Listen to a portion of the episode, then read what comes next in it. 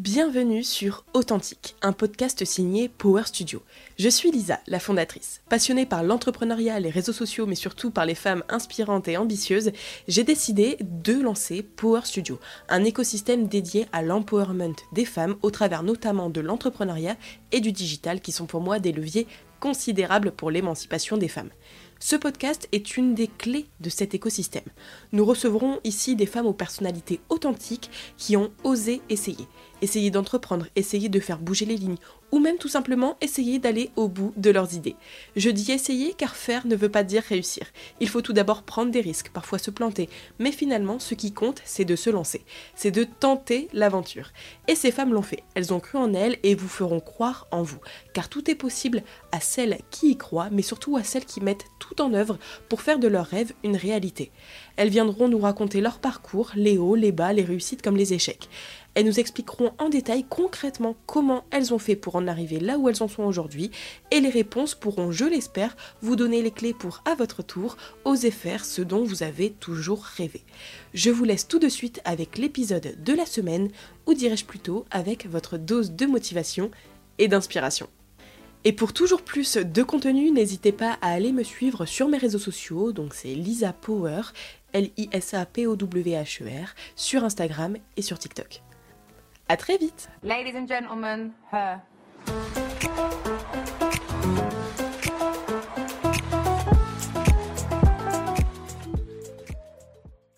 Bonjour à toutes et à tous, parce que oui, je pense qu'il y a quand même des hommes qui nous écoutent, au moins mon mec, enfin j'espère. Euh, pour ce septième épisode, je reçois Melissa Berry. J'ai découvert Melissa en écoutant un podcast il y a quelques mois, et euh, je l'ai suivi sur Insta. J'ai pu découvrir son quotidien, rythmé par le travail, les événements, le monde de l'influence, les paillettes, et j'ai voulu en savoir plus sur les dessous de son métier, car on le sait, euh, derrière les paillettes d'Insta, il y a surtout des journées interminables de travail, des galères, des hauts et des bas, mais finalement, les paillettes, c'est seulement la cerise sur le gâteau, et ça, on s'en rend pas toujours compte, et c'est ça aussi que j'ai envie de mettre en avant sur ce podcast, c'est de mettre en avant des femmes qui ont réussi, mais qui nous expliquent quel a été le cheminement qui les a amenés euh, à cette réussite. Et euh, on fait ça aujourd'hui du coup avec Mélissa. D'ailleurs, je ne l'ai pas encore dit, mais euh, Mélissa est consultante influence auprès de plusieurs marques et également agent d'influenceurs. Elle en représente certains à 100% et offre aussi des services à la carte, comme elle le dit elle-même, pour d'autres en fonction de leurs besoins. Enfin bref, je ne vous en dis pas plus et je vous laisse écouter ce nouvel épisode avec Melissa Berry. Il est hyper intéressant. Je pense que vous allez le kiffer. Un peu long, mais personnellement, j'adore. Et euh, n'hésitez pas à laisser un petit commentaire si euh, vous aimez cet épisode et si vous en avez retiré des leçons. Euh, voilà, je parle trop encore une fois, j'arrive jamais à m'arrêter. Enfin bref, je vous laisse écouter l'épisode. Pourquoi il m'a mis une marque? Il y a une notif sur mon appareil que j'avais jamais vu. Bon, bref, je reprends. Euh, du coup, on va parler de pas mal de choses et euh, on va commencer euh, directement avec la question basique. Est-ce que tu peux te présenter, me dire un peu qui tu es, ce que tu fais dans la vie? Alors, du coup, je suis Mélissa Berry, j'ai 29 ans. je suis consultante en influence et agent indépendant. et je fais du marketing d'influence depuis maintenant un peu plus de 6 ans. Ok. Et comment tu as commencé, mais surtout bah, au niveau des études dans un premier temps, qu'est-ce que tu as fait par exemple au lycée ou en études sup qui a pu t'amener après euh, à, ce, à cette activité? Alors, je t'avoue que j'avais euh, jamais euh, pensé me lancer là-dedans, mais j'ai toujours été passionnée par la communication. Donc, j'ai fait un parcours euh, assez classique, on va dire. J'ai fait deux ans de BTS communication. Euh, j'ai arrêté mes études pendant un an pour travailler parce que j'étais encore pas sûre de ce que je voulais faire par la suite. Et ensuite, je suis rentrée en école de commerce en alternance euh, pour un bachelor communication pendant un an. et j'ai enchaîné sur deux ans de master en école d'audiovisuel et de marketing digital. J'ai fait un master e-business et, et audiovisuel. Ok. Voilà. Et pendant euh, du coup ces études, tu as sûrement eu des stages ou des alternances. Et qu'est-ce que tu as fait euh, Alors euh, du coup, effectivement, j'ai fait trois ans d'alternance dans mon cursus. ma première année d'alternance, je l'ai fait en communication interne dans l'industrie pharmaceutique. Donc absolument rien à voir avec ce que je fais aujourd'hui. Mais du coup, c'était déjà une première expérience d'un an sur tous les sujets de com interne etc. Et puis ensuite, j'ai toujours eu pour but de travailler dans les médias. J'ai toujours voulu quand j'étais plus jeune, mon rêve c'était de travailler chez TF1. Je sais pas pourquoi, j'avais vraiment ce, ce dream d'aller à la tour TF1. Voilà. En plus, moi je viens pas de, Paris de base, je viens de l'Est de la France. C'est vrai que c'était vraiment un goal pour moi. Je sais pas pourquoi, ça m'a toujours attiré. Donc j'ai tout fait euh, pour me donner les moyens de travailler dans ce milieu. Euh, donc euh, j'ai pu décrocher pour, ma, pour mon M1 du coup une alternance chez TF1 donc au sein du pôle éditorial de MyTF1 où j'étais en charge des contenus digitaux pour la plateforme sur les, les émissions de divertissement. Donc euh, mon travail, c'était d'identifier les moments forts des émissions pour en faire des extraits euh, euh, pertinents pour les utilisateurs, éditorialiser les pages de programme des, des émissions de divertissement. Donc ça pouvait être euh, The Voice, euh, Danse avec les stars. Euh, tu devais tout regarder. vendredi, tout est permis. Ouais, c'était très sympa parce que du coup, dans l'open space, on m'entendait rigoler toute seule devant les émissions parce que ça faisait partie de mon travail, effectivement. Puis toujours trouver des, des, textes orientés ICO pour pouvoir accompagner ces, ces extraits. mesurer les performances des, des contenus dans une logique de test and learn. Euh, et voilà, c'était très sympa. J'assistais aussi au, tournage des émissions, euh, parfois aux répétitions de The Voice ou des choses comme ça. Vendredi, tout est permis. Euh, c'était vraiment une très belle expérience qui m'a permis vraiment de me dire que j'avais vraiment envie de continuer dans les, dans les médias. Pour autant, je ne suis pas restée chez TF1 parce que je me suis dit que l'alternance, c'était le moyen de pouvoir ajouter des cordes à son arc et faire un maximum de choses. Donc, pour ma dernière année d'alternance, donc en Master 2, je suis partie chez le groupe Lagardère. Euh, j'ai travaillé au sein du média Doctissimo, donc absolument rien à voir. Euh, du coup, un média plutôt orienté santé. Et euh, j'étais en charge du marketing digital là-bas. Donc, j'ai travaillé sur différents leviers marketing, le CRM, tout ce qui est newsletter, édito également. Je travaillais en, en collaboration avec des journalistes sur place pour, euh, pour euh, travailler sur des sujets éditoriaux, euh, alimenter les newsletters, etc., à destination des, audiences. Et c'est là où j'ai commencé à travailler avec, sur les partenariats. Donc peut-être les six derniers mois de mon alternance, on avait développé une offre produit au sein de Doctissimo. et on, était en charge en fait de, rechercher des, des, femmes enceintes parce qu'on avait développé une box grossesse pour les futures mamans. Et euh, pour donner de la visibilité à, cette, euh, à ce produit, euh, j'étais en charge de rechercher des, des profils enceintes de personnes influentes. Donc on parlait à l'époque de blogueuses, on ne parlait pas forcément d'influenceurs, influenceurs, influenceuses.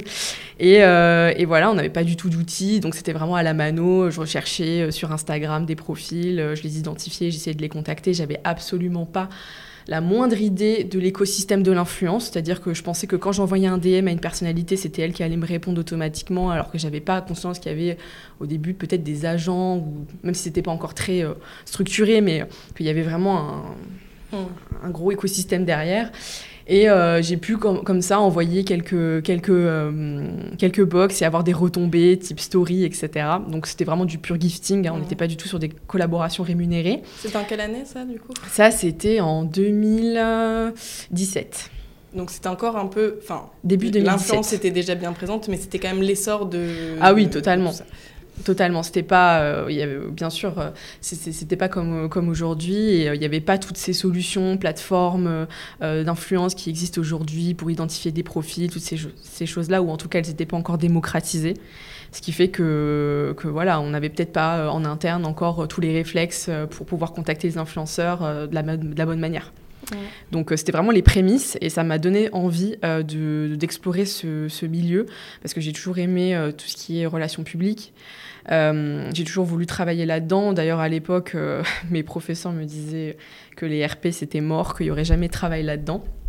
Donc, euh, du coup, aujourd'hui, ça me fait sourire parce que bah on est vraiment dans les RP 2.0. Et, et, du coup, j'ai, oui, je me suis dit que c'était ma voie et que je voulais absolument décrocher un poste là-dedans. Donc, quand j'ai fini mon alternance chez, chez Lagardère, j'ai pu décrocher un, poste chez Golden Network qui était, parce qu'il n'existe plus aujourd'hui, le studio de création euh, du groupe M6. Mhm. Euh, les grosses carpettes, tout ça Exactement, mhm. Golden Moustache, des chaînes humour et à destination des millennials. donc c'était vraiment la, la, belle époque, comme je l'appelle, du coup de l'influence, où il y avait des grosses têtes, Sandrea, Orial et Enjoy Phoenix, des très grosses youtubeuses beauté qui étaient vraiment des référentes sur, mhm. dans le milieu de l'influence. Euh, et on représentait du coup ces talents-là. Et j'étais chef de projet influence, donc euh, j'étais en charge entre le client et euh, l'influenceur de mettre en place des, opérations en lien avec les équipes commerciales, réponse, réponse au brief, réflexion stratégique sur les, mécaniques, euh, brainstorm avec toutes les équipes de planner strat, euh, réflexion euh, voilà, sur ce qu'on pouvait aussi apporter aux influenceurs en termes d'opérations commerciales, enfin plein de choses. Et c'est vraiment là où je me suis dit, je m'éclate, j'adore ce métier on travaille avec des, gens jeunes, dynamiques, euh, euh, et c'est vraiment ça dont j'avais besoin. Ce contact euh, avec les clients, ce contact avec les influenceurs, ça m'a beaucoup plu, et je me suis dit, bon, bah, let's go. À la base, on m'avait pris pour sept mois parce que je remplaçais quelqu'un en arrêt maladie, et puis finalement, ça s'est transformé en contrat d'un an et demi. Et après, il y a eu le Covid, et là, et là, hmm. c'était le moment de se lancer. Et du coup, comment, comment ça s'est passé? Donc, ton contrat s'est terminé et après, tu t'es dit, j'ai envie de continuer dans ce milieu-là. Euh, Exactement. En fait, euh, euh, ben, j'ai eu malheureusement pas l'opportunité de continuer chez, chez Golden. donc là, je me suis dit, je, suis absolument passionnée par ce que je fais, donc il faut absolument que, que, je trouve un moyen de continuer à travailler là-dedans. Et là, je me suis dit que c'était le moment peut-être de me lancer. j'avais toujours enfin j'avais même pas j'avais même pas pensé finalement à un jour de me lancer particulièrement mais là je me suis dit pourquoi pas de toute façon le monde est à l'arrêt donc euh, même si je fais une erreur ou que ce sera un échec, euh, je le verrai plutôt comme une euh, dire comme une expérience. Au moins, j'aurais tenté. Et j'avais absolument pas d'objectif particulier. Euh, j'avais pas mis la barre très haute, c'est-à-dire que je me suis dit bon, je vais me lancer et on verra ce que ça donne. J'ai vraiment pas, je me suis pas mis la pression du tout. donc, donc ben, je me suis lancée en auto-entreprise. Euh, j'ai commencé à prospecter mes premiers clients. Alors, c'était pas du tout sur la, du talent management, c'était vraiment sur du conseil. Donc, euh, j'étais je, voulais, je cherchais vraiment des, des, missions en chefferie de projet ou alors vraiment en conseil en, stratégie euh, d'influence. et j'ai décroché ma première mission chez Even, l'agence Even, où j'étais en charge du compte Danonino, donc pour Danone. Et c'est là où ça a commencé à vraiment énormément me plaire.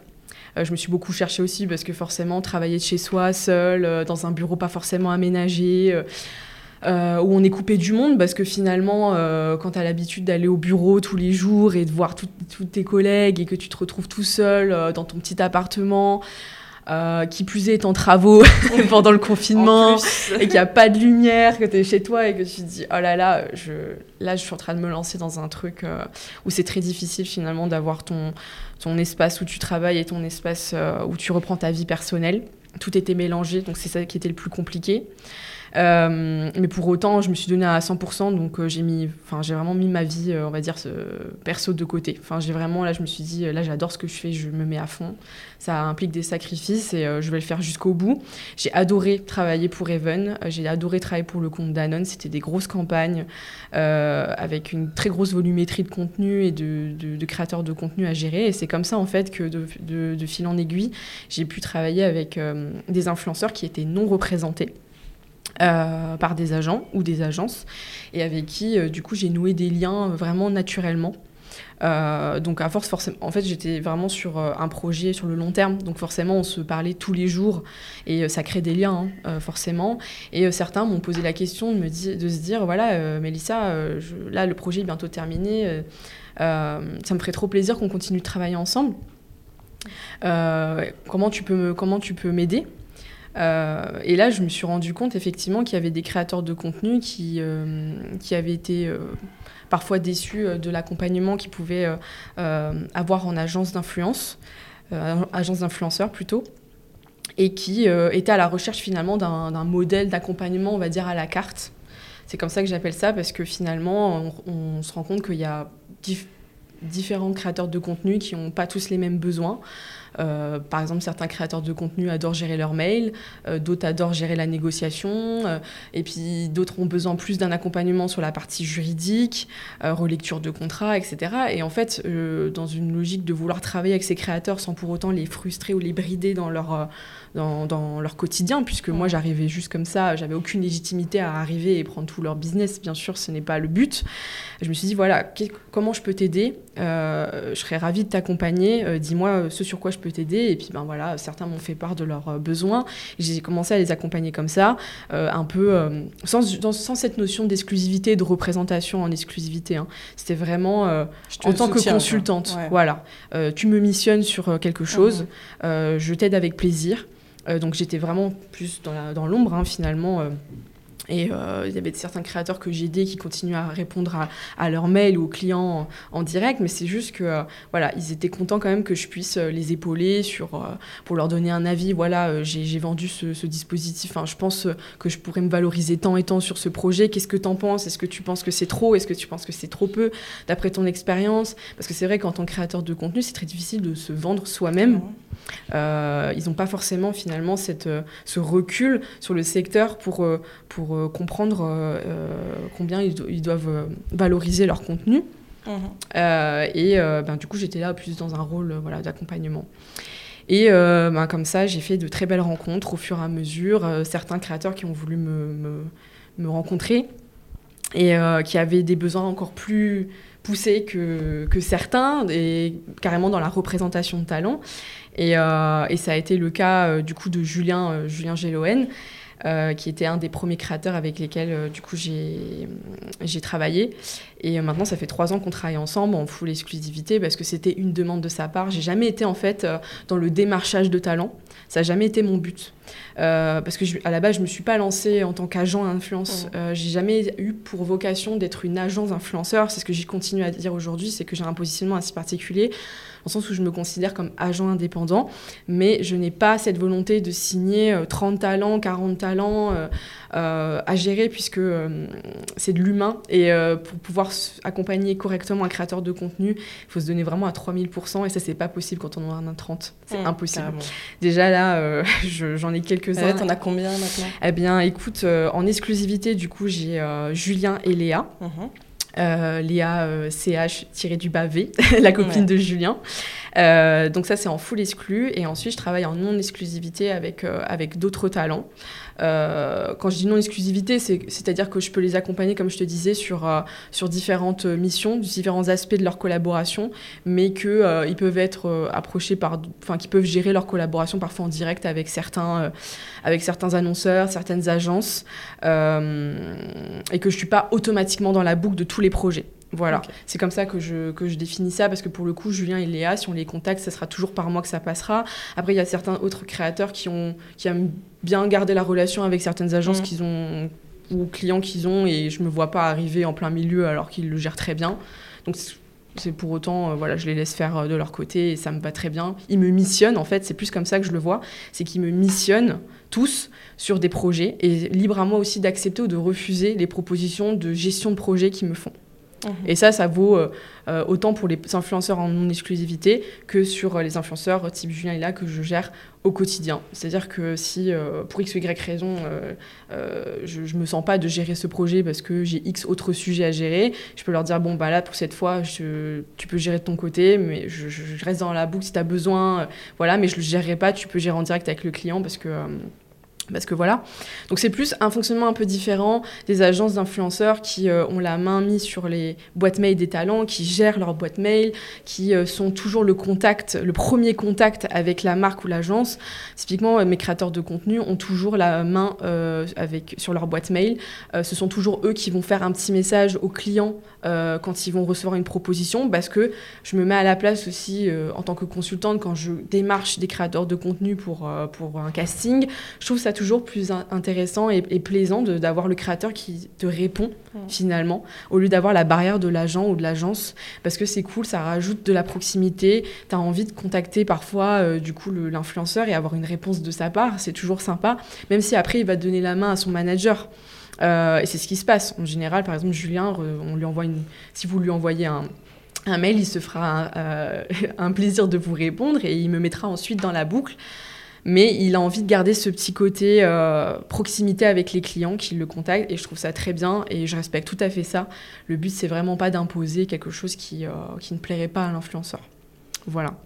Et euh, non, bah, je comprends euh, tout à fait. Enfin, moi aussi, dans certains types de missions comme ça, je préfère toujours avoir un contact avec l'influenceur parce que au moins tu te rends compte s'il aime vraiment le produit, si la collab peut l'intéresser, plutôt que ce soit l'agent qui réponde juste pour des questions financières euh, ou commerciales, quoi. Mais, mais ok, trop bien. Et juste pour revenir très rapidement sur ta toute première mission en freelance, comment tu l'as décroché Parce que c'est vraiment, je pense, la question qui revient le plus pour les personnes qui veulent se lancer en freelance comment tu trouves cette première mission et, euh, et ouais, voilà, tout simplement, comment tu as fait? Eh bien, euh, LinkedIn est votre ami, j'ai envie de vous dire. Let's go. Euh, c'est vrai que j'ai eu à cœur de développer mon réseau dès lors où je suis arrivée en études supérieures. Donc, je suis arrivée il y a presque 11 ans, ça fait bizarre de dire ça.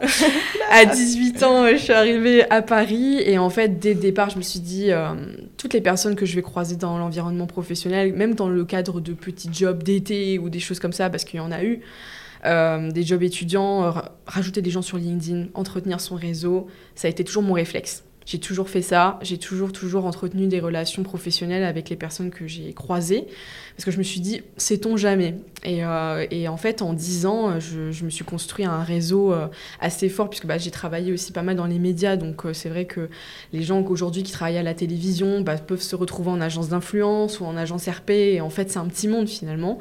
Et, et entretenir un réseau, c'est hyper important, justement pour trouver des, missions en freelance. Donc, eh bien, j'ai simplement mis j'ai simplement mis fait un post sur LinkedIn en expliquant que je me lançais dans l'aventure entrepreneuriale. Et, euh, et euh, c'est comme ça qu'on m'a contacté. On a reparé mon, mon poste. J'ai dit exactement que je cherchais une mission en influence. Et, et puis, de part de recommandations, on m'a contacté. Et c'est comme ça que ça s'est fait. C'est vraiment, ça s'est fait du jour au lendemain. C'est ça qui est cool, c'est que mon poste a été vu dans la semaine, j'ai eu la mission, quoi. Ça a été, euh, ça va super vite. Euh, et, c'est ça qui est cool en freelance aussi, c'est que ben, les process sont hyper euh, mmh. rapides, quoi. Carrément. Et tu as directement pu en vivre ou au début c'était un peu ah galère quand même Au début c'est super dur. franchement, alors je, je, je sais pas si c'est long ou ou court justement. Mais euh, mais euh, non non non alors déjà je, me suis lancée euh, en j'ai créé mon auto-entreprise en, en, avril 2020 j'ai eu ma première mission en août 2020 donc mhm. quelques quelques mois après. Donc heureusement qu'il y a Pôle Emploi aussi parce que voilà c'est pas simple. Au début donc non j'en vivais absolument pas. Et puis c'est surtout que quand on facture une mission les délais de paiement c'est 45 jours fin de mois. Donc en fait le paiement on l'a pas tout de suite. Donc c'est j'ai peut-être eu le paiement de ma mission euh, fin de l'année. Donc euh, il s'est passé bien 6-8 mois où j'étais, euh, j'avais Pôle emploi et que je vivais qu'avec Pôle emploi et que c'était très compliqué. Très très compliqué parce que clairement avec Pôle emploi on vit pas bien à Paris. Ça je pense pas. Hein. Donc heureusement que j'avais quelques économies aussi de côté pour pouvoir vivre à peu près convenablement. Et c'est vrai que je me suis mis tellement dans le travail que euh, j'avais mis de côté aussi les sorties. Euh, j'avais expliqué à tous mes amis que j'étais à fond dans mon projet. Que... Donc en fait, bon, on a fait quelques petites économies, on va dire, de ce côté-là. Mais, mais non, c'était très compliqué au début. Et après, après une mission, on en, on engrange une autre. et puis c'est après j'ai commencé à faire la, rencontre de, créateurs de contenu et puis ça s'est fait comme ça au début mais franchement j'en vivais pas avant au moins 8, 9, 10 mois facile. Et c'était pas des énormes. Euh, voilà, je me tirais pas euh, des salaires euh, mirobolants. Hein. Au contraire, hein. c'était vraiment juste, juste tous les mois pour pouvoir vivre. Aujourd'hui, c'est différent, mais après, bon, maintenant, ça fait quand même presque trois ans que je suis à mon compte. je m'estime très chanceuse aussi de pouvoir en vivre aujourd'hui et d'avoir maintenant deux personnes qui travaillent avec moi. C'était inespéré pour moi il y a quelques, il y a quelques années. Jamais j'aurais pensé. Et encore une fois, rien n'est acquis. Euh, je reste totalement, euh, j'ai les pieds sur terre. Je sais que dans l'influence et même euh, dans la vie entrepreneuriale, tout peut s'arrêter du jour au lendemain. Donc, je savoure, on va dire, l'instant présent. c'est mon mindset aussi en temps mm. normal, c'est-à-dire que voilà, je vis vraiment au jour le jour et je pense que même dans l'influence, les professionnels de, de l'influence, les professionnels du secteur vivent au jour le jour aussi, puisque on ne sait pas ce qui peut se passer, tout évolue très vite. Et, euh, euh, je n'exclus pas le fait de retourner en entreprise un jour, même si euh, ça m'embêterait beaucoup. Quand même. Parce que j'adore euh, Ouais. l'aventure entrepreneuriale, j'adore ce que j'ai ce que j'ai construit jusque maintenant et c'est loin d'être terminé. J'ai beaucoup de challenges personnels, je me voilà.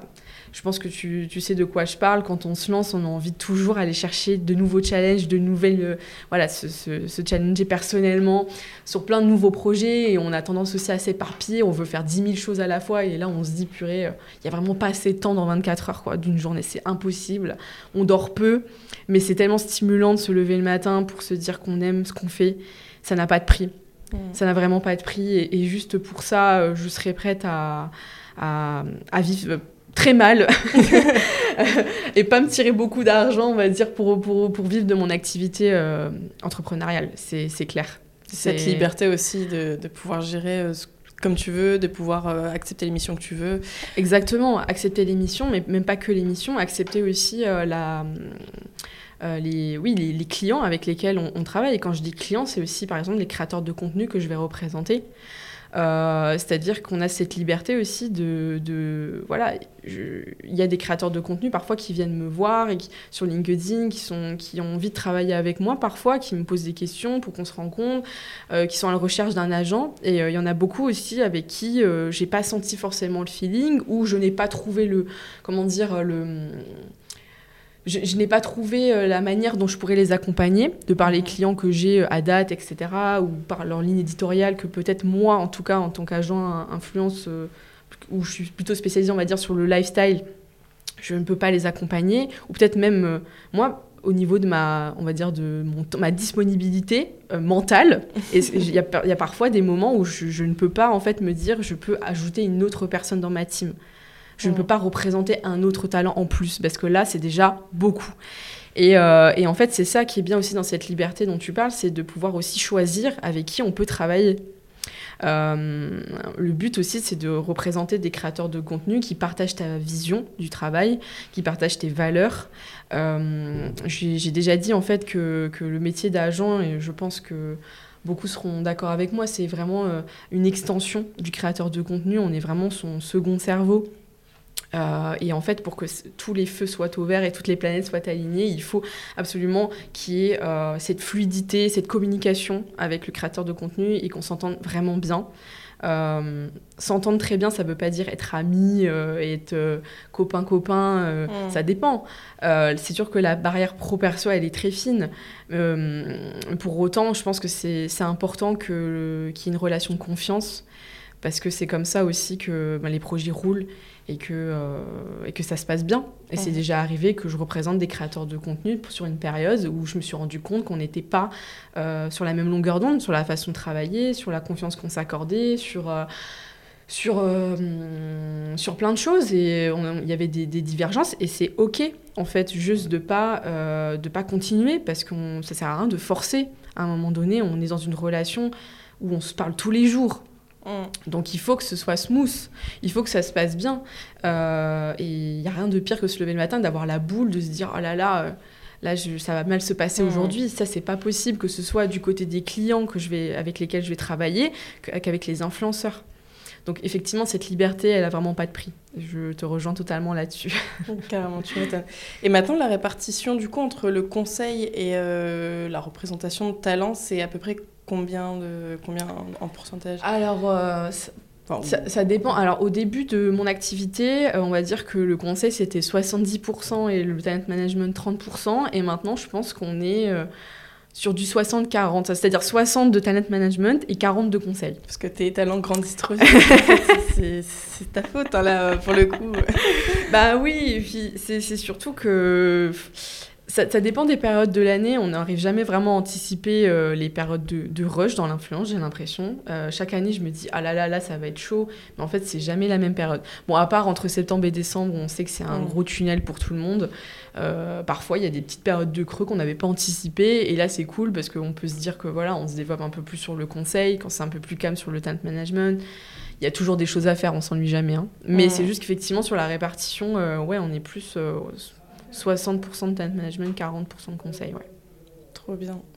Euh, et du coup, au niveau des. euh, bah, pour partir un peu plus, ouais, peut-être sur la partie conseil, euh, qu'est-ce que tu fais exactement Parce qu'en fait, euh, on entend souvent euh, le mot conseil, on fait du conseil en entreprise, en free, etc. Mais on ne sait pas toujours exactement en, fait, ce que, en quoi ça consiste de, de, faire cette activité.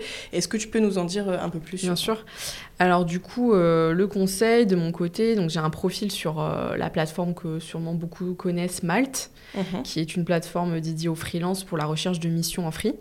Euh, que je recommande fortement d'ailleurs pour les personnes qui se, qui se lancent parce que euh, avec un portfolio, ce sont simplement les clients qui viennent vous, vous proposer des missions. Vous n'êtes pas dans la prospection sur Malte, c'est vraiment les clients qui viennent vous voir, donc ça c'est plutôt sympa. Et euh, le conseil, ça prend différentes formes de mon côté. Il peut y avoir des clients qui n'ont jamais fait d'influence et qui me démarchent pour, pour avoir tout simplement des conseils, c'est-à-dire vraiment des conseils. Ils vont me poser des questions pendant une heure et puis et puis, euh, je vais les aider à comprendre un petit peu plus l'écosystème. Ça peut être des choses très simples comme ça. Comme ça peut être des clients euh, qui ont déjà fait de l'influence et euh, qui veulent vraiment une, une, stratégie sur le long terme avec des influenceurs, qu'on les conseille vraiment sur les activations à mettre en place, une mécanique, rechercher des influenceurs pertinents et légitimes. La taille, la, les tailles des influenceurs, les typologies d'influenceurs, pourquoi, euh, les fonctionnalités euh, du coup des plateformes, euh, qu'est-ce qu'on peut tirer du coup des dernières fonctionnalités dans, dans, une stratégie, plein de choses comme ça. ça peut être juste du casting d'influenceurs aussi. On missionne juste sur un casting et puis après, euh, une fois que le casting est récupéré par le client, bah, il gère en interne. Ça peut être des petits bouts en fait finalement d'un projet qu'on peut me confier, comme ça peut être euh, finalement un projet de A à Z, sur la réflexion jusqu'à la mise en place opérationnelle du projet, jusqu'à la, la récupération de tous les insights, l'analyse des performances et toutes ces choses-là. Donc en fait, c'est très, euh, très différent. C'est ça que j'adore dans le conseil en fait. C'est que c'est très les demandes des clients peuvent être totalement différentes et c'est surtout des secteurs totalement différents. Euh, par exemple, euh, j'ai deux clients à l'année depuis maintenant deux ans que j'accompagne. Euh, parfois sur Malte, il peut y avoir aussi des appels d'offres. C'est-à-dire, en fait, il y a des clients vraiment qui vont challenger des agences, mais aussi des freelances entre eux pour récupérer le compte. Ça a été le cas de Sanofi France. du coup, il y a deux ans, qui était face à Havas et euh, du coup qui m'a challengé sur une strat que j'ai remportée. Trop bien Et je suis pas peu fière de ça. bah ouais, carrément, faut le dire. Oui, et du coup, je, suis super contente de, ce projet-là parce que ben, c'est une relation que j'adore avec Sanofi. Euh, ça fait maintenant trois ans que je gère leur stratégie à l'année sur l'influence, sur des campagnes de sensibilisation à des maladies infantiles et euh, de sensibilisation au maintien du calendrier vaccinal chez les enfants. Euh, vaccination obligatoire, penser à refaire ses, doses de vaccins, de rappel, toutes ces choses-là, euh, sensibiliser sur des maladies type bronchiolite, euh, des maladies qui, qui encore tuent beaucoup de nourrissons euh, dès le plus jeune âge.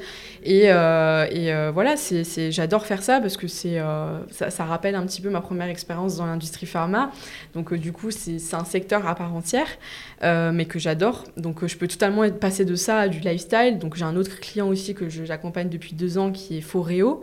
Euh, c'est une marque de beauty tech suédoise euh, qui a différents appareils euh, intelligents pour le visage, le soin du visage. et du coup, là, pour eux, je gère tout ce qui est casting influence en France, puisque c'est aussi une marque qui est importée, enfin qui implantée sur différents pays, mais tout ce qui est casting ambassadeur France, du coup, je les aide à identifier les profils et à gérer tous les, tous les, les campagnes ambassadeurs avec eux. Donc, euh, en fait, là, je suis vraiment un peu comme une, une personne à part entière dans l'équipe où je vais vraiment euh, gérer toutes les campagnes à l'année avec eux. Donc, donc voilà, donc ça c'est déjà deux gros clients que j'ai, que j'accompagne depuis deux ans maintenant. Et après, il y a plein de petits clients qui se, qui, qui, se greffent à ça pendant l'année sur des missions un petit peu plus court terme, deux mois, trois mois, parfois une semaine, ça peut être des one-shots. C'est très différent en fait. Et j'ai le choix aussi de pouvoir accepter en fonction aussi de la, que la place, euh, que le talent management prend aussi en termes de, de place. Parce que forcément, euh, quand c'est très très rush du côté des talents, ben, du coup, sur, le, talent, sur le, le, conseil, parfois je vais avoir tendance à privilégier davantage des, des, des petites missions. Mm. Donc, euh, donc voilà, j'adore ce que je fais et, euh, c'est sûr qu'on s'ennuie pas. Hein. tu m'étonnes. Et comment tu arrives à euh, organiser ton temps autour de tes clients à l'année, tes clients ponctuels, tes talents, etc., les, événements Est-ce que tu as une organisation précise ou c'est vraiment au jour le jour en fonction des besoins? C'est vraiment au jour le jour. Euh, c'est clair que c'est au jour le jour. Euh, j'essaye d'être la plus organisée possible euh, pour délaisser personne, parce que c'est ça aussi le challenge, c'est que le client, que ce soit mon client en conseil ou mes, mes influenceurs, ne se sentent pas délaissés à aucun moment même quand je suis dans le rush atomique côté conseil, ou inversement, et que personne ne sente que je suis dans un rush intersidéral. Donc c'est aussi la raison pour laquelle j'ai recruté deux personnes en plus, et c'est vraiment pas de trop vraiment. Mm. c'est là que je me rends compte que j'ai peut-être un peu forcé ces deux dernières années, mais d'un autre côté, euh, déléguer, c'est très difficile quand on se lance. Euh, c'est mon, mon, petit bébé en fait, bah ce projet, donc c'est super dur. Et puis quand vous êtes toujours en front avec votre client, avoir une personne... Euh, qui reprend la main sur les échanges, ben, c'est compliqué. Donc, donc j'ai appris à faire ça. Mais la gestion du temps, elle est encore aujourd'hui, c'est un challenge pour moi. Parce que l'influence, déjà, c'est tout le temps. Euh, c'est les jours fériés, c'est le soir, euh, euh, c'est les events le soir, le midi, les déj clients, les voyages presse. Et en fait, je pense que dans ce métier, de toute façon, c'est pas un métier conventionnel dans le sens où on fait pas 9h-17h, on le sait quand on mm. se lance là-dedans. Et en tout cas, les personnes qui sont intéressées, je reçois beaucoup de, parfois de demandes d'étudiants euh, sur mon parcours et euh, partager un petit peu ma vision sur ce que je fais, etc. Et, et, je pense que c'est vraiment un métier qu'on fait par passion et on n'est pas en train de regarder forcément ses, heures de travail. Mm. C'est impossible c'est impossible, c'est tellement prenant euh, que ça peut pas. Enfin, les personnes qui veulent faire un 9h-17h, c'est clairement pas fait pour eux, c'est certain. c'est sûr. c'est sûr. Et par euh, curiosité, du coup, ta journée, elle commence à peu près à, quelle heure euh Alors, ça dépend. Euh, du coup, en général, elle commence tôt. Très tôt. Ça, ça, dépend de la veille aussi. Quand il y a eu des événements tard le soir, la veille, bon, j'ai un petit peu plus lazy, on va dire, le matin.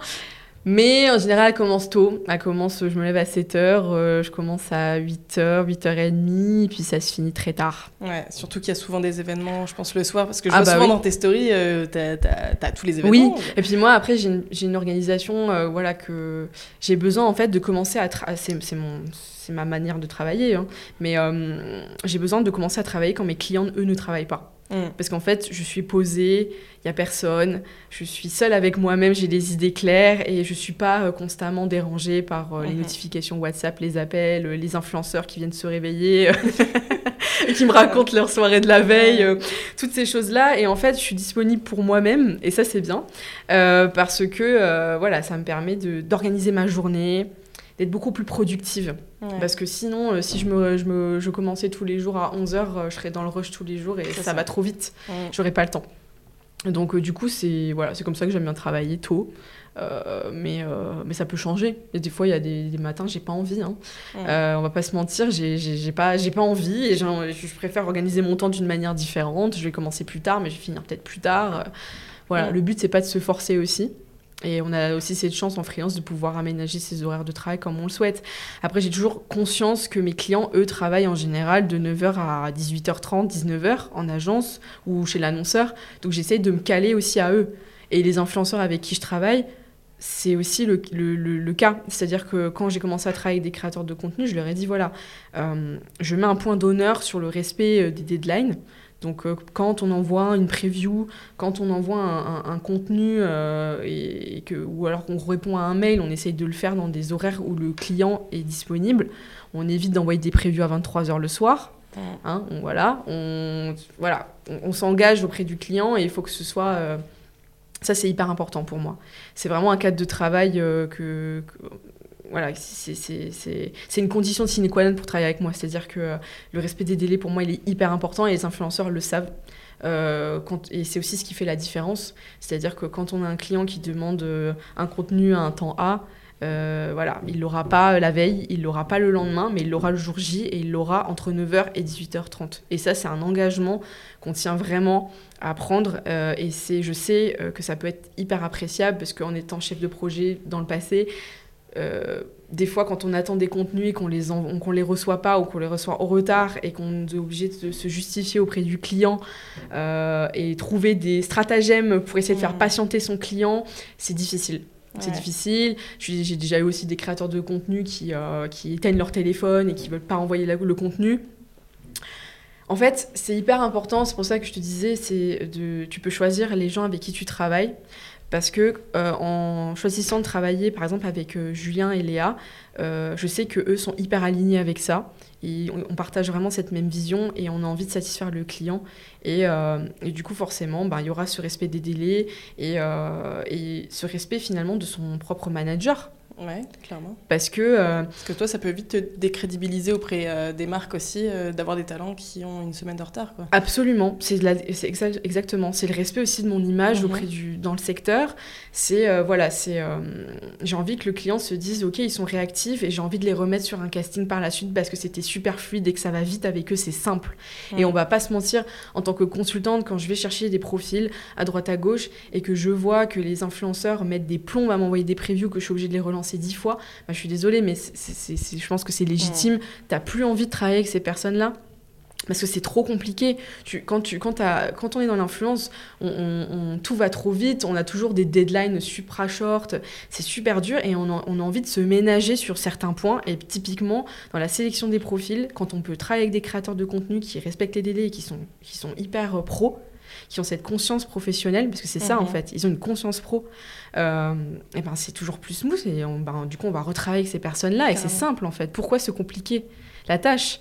Donc, euh, donc voilà, c'est c'est vraiment euh, comme ça que, que je fonctionne. Et au niveau du talent management, euh, du coup, toi, tu gères que les demandes entrantes ou tu démarches aussi pour tes talents? Alors effectivement, oui, il y a les deux. C'est-à-dire que je gère les demandes entrantes. Donc euh, comme je disais, j'ai le choix d'accepter ou refuser en fonction aussi de la charge de travail que j'ai. Et euh, du coup, je suis dans un rôle aussi bien sûr d'apport d'affaires.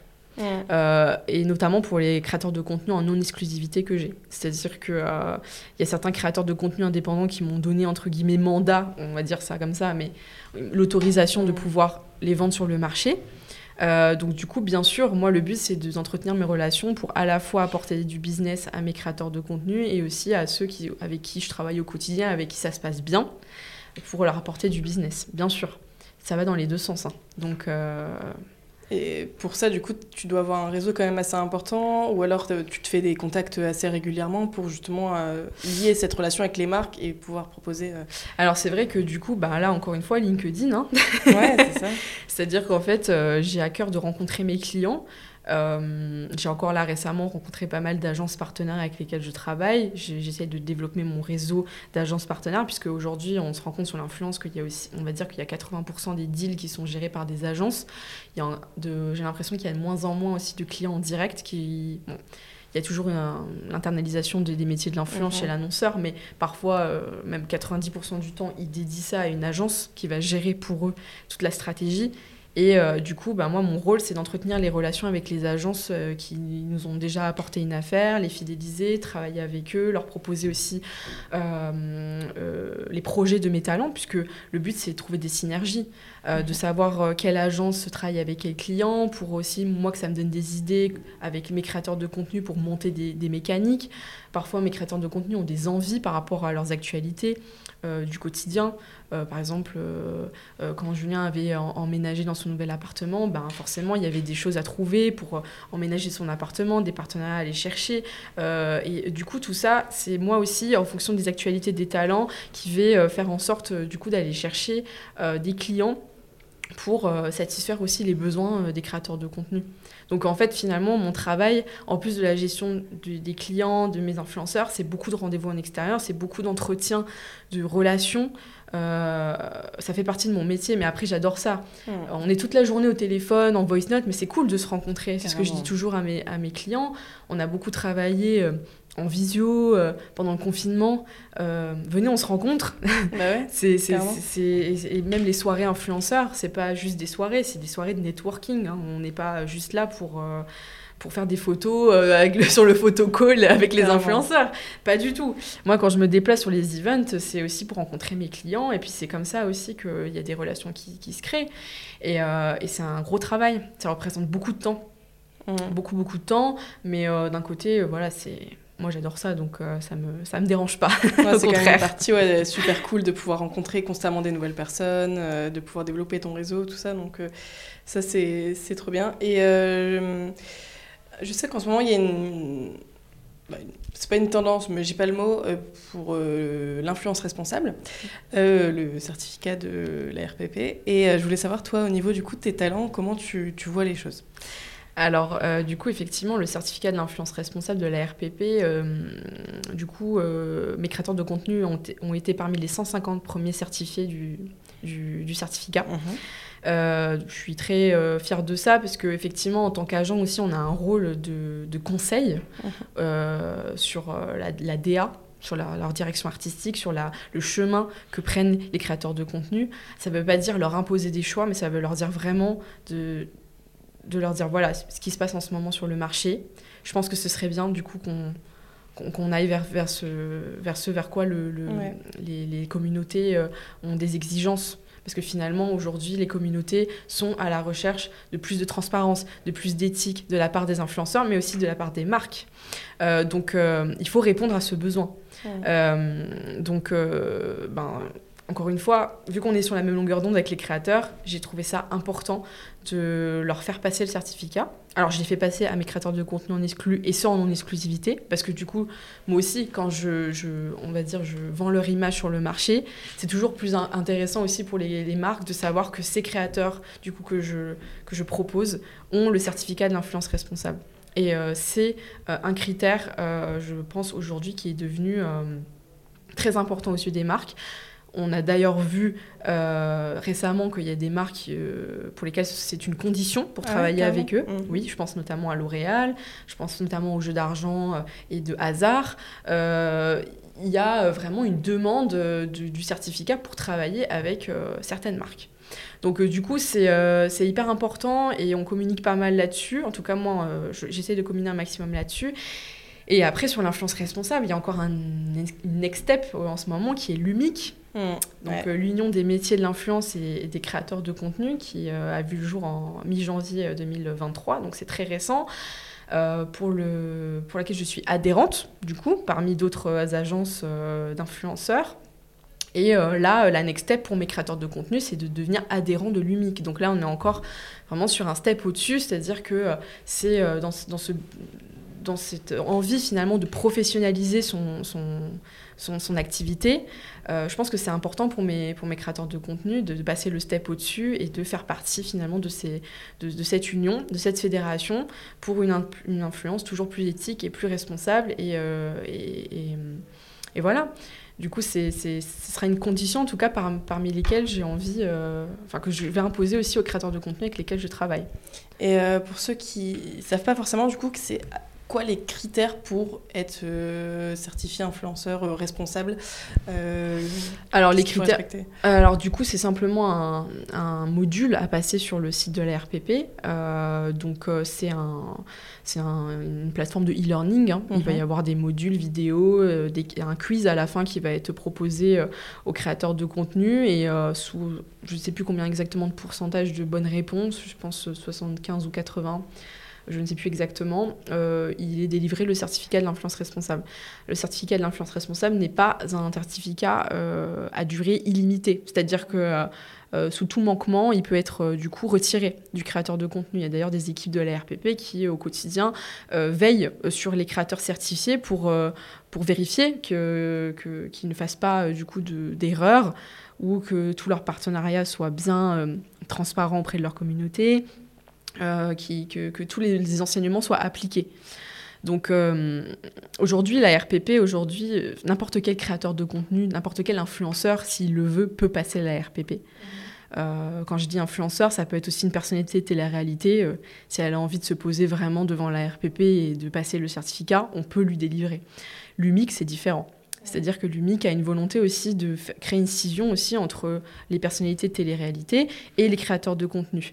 Et le but, euh, effectivement, de cette fédération également, c'est de pouvoir, euh, auprès de l'opinion publique, vraiment faire la distinction entre les deux et que les, les adhérents, en tant que créateurs de contenu, qui seront euh, du coup au sein de l'UMIC, voilà, seront certifiés à RPP et auront le label créateur de l'UMIC, qui est encore un gage de, de, responsabilité encore supérieure et qui crée en fait finalement cet écart entre le secteur de la télé-réalité et les créateurs de contenu pour qui c'est vraiment le métier.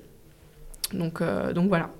C'est top que euh, le monde de l'influence se responsabilise à ce niveau-là et puisse aussi euh, délivrer ce genre de certificat qui puisse vraiment différencier, comme tu le disais, des influenceurs et des créateurs de contenu qui sont vraiment impliqués dans, dans toutes leurs collabs et leurs contenus. Mais trop bien. pour prendre un peu de hauteur euh, du coup sur ces sujets, plus parler euh, de toi, tes expériences. Euh, est-ce qu'il y a un, souvenir, un, truc qui, que tu as vécu dans, dans ce milieu-là qui t'a marqué Peut-être un voyage, un truc où tu te dis là franchement j'étais au top. Enfin j'étais trop heureuse de faire ce métier parce que là je vivais un, moment trop cool. Ça peut même être bah, je pense que par exemple le, fait que tu décroché le contrat avec Sanofi, ça c'est un truc de, de, ouf, mais voilà, quelque chose comme ça qui t'a marqué. Oui, c'est vrai, c'est des, des, victoires. Le, le, fait de remporter un appel d'offres face à une très grosse agence, effectivement, c'est. Il y a toujours ce petit syndrome de l'imposteur aussi, on hein, on va pas se mentir, on se dit est-ce qu'on est vraiment légitime à faire ça? Donc oui, c'était une belle victoire. Après, il y a aussi des voyages presse auxquels j'ai j'ai pu participer euh, des deux dernières années euh, dans des très beaux endroits. Euh, des, pays que j'ai pu visiter, euh, notamment euh, enfin voilà, euh, des, des, endroits vraiment hyper beaux que j'aurais jamais pu peut-être faire en, en, dehors de l'influence. mais encore une fois, ils sont tellement nombreux que chaque jour, je me dis que j'ai de la chance en fait. Je sais pas comment t'expliquer. Mm. C'est-à-dire que comme j'ai les pieds sur terre, je j'ai conscience de la chance que j'ai de pouvoir euh, aller euh, une fois en Norvège pour une marque de voiture euh, ultra luxueuse et faire des activités absolument dingues avec les créateurs de contenu, aller sur la côte d'Azur pour le festival de Cannes, accompagner mes créateurs sur des plages privées, plein de choses comme ça qui effectivement font rêver, mais encore une fois, j'ai vraiment envie d'insister là-dessus. Le métier d'agent influence et plus globalement le métier, enfin, tous les métiers qui sont liés à la création de contenu, ce n'est pas que des strass et des paillettes. Hum. En fait, les strass et les paillettes, je pense que c'est 5%, 10% allez, euh, de ton activité, mais il y a tellement de travail derrière que tu savoures ces petits moments, mais il n'y a pas que ça. Quoi. Exactement, et c'est aussi le message que, que j'avais envie de délivrer aujourd'hui via ce podcast. C'est-à-dire que j'ai beaucoup parfois. Euh, alors, c'est assez drôle parce que je ne pensais pas cet engouement, mais sur LinkedIn, donc comme je te disais, j'ai pas mal d'étudiants aussi qui me qui sont assez euh, qui me suivent sur euh, sur ce que je poste sur mon aventure entrepreneuriale. Et c'est vrai qu'aussi sur Instagram j'ai tendance à beaucoup poster des stories en rapport avec mon travail. Et c'est vrai que euh, même moi je me suis rendu compte que je postais beaucoup de choses qui peuvent parfois faire rêver certaines personnes des events des marques prestigieuses des voyages presse des choses comme ça.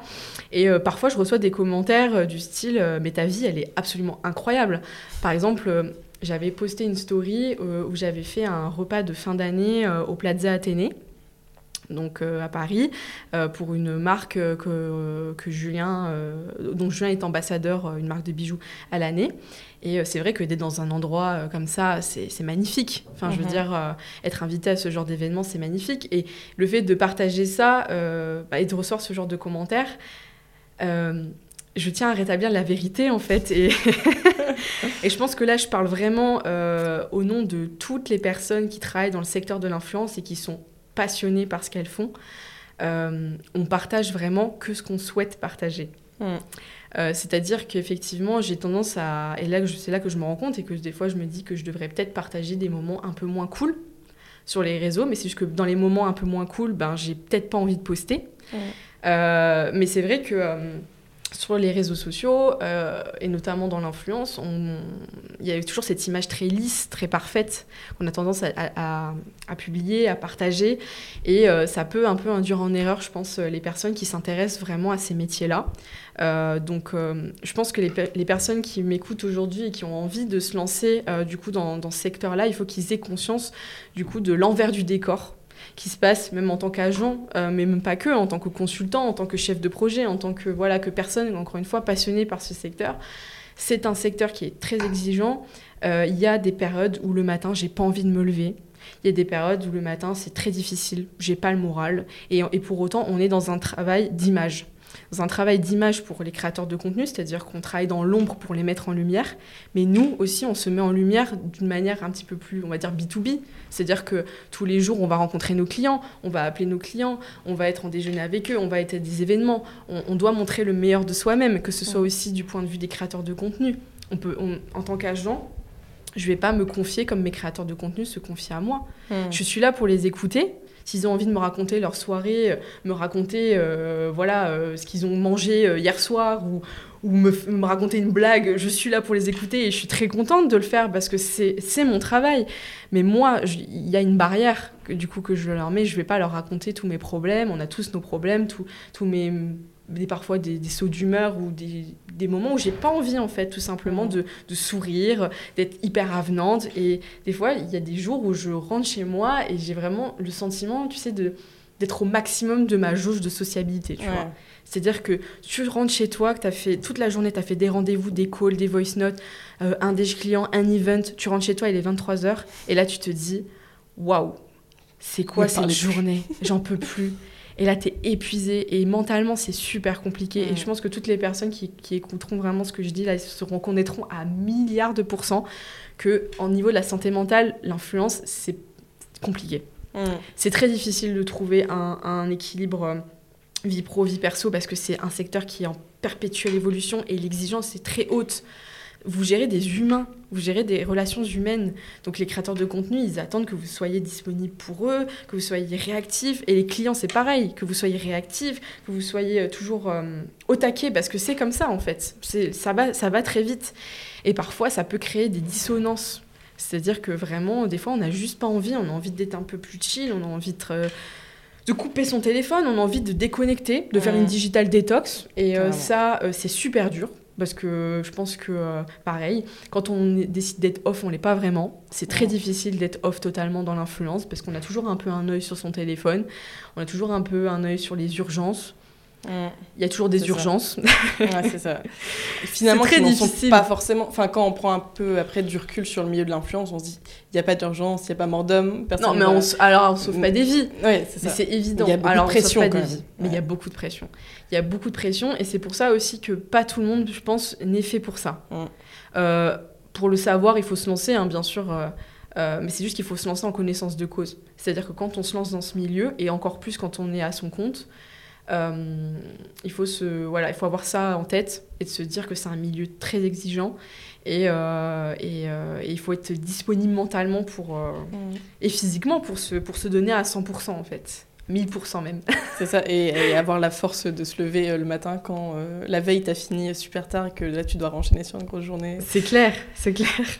et bah, justement, tu me tends la perche pour une autre question, c'est est-ce que tu as un mauvais souvenir ou un truc qui t'a marqué ou même presque une, bah, une leçon aussi que, que tu as pu apprendre par rapport à une expérience euh, liée à ce milieu-là que tu aimerais partager?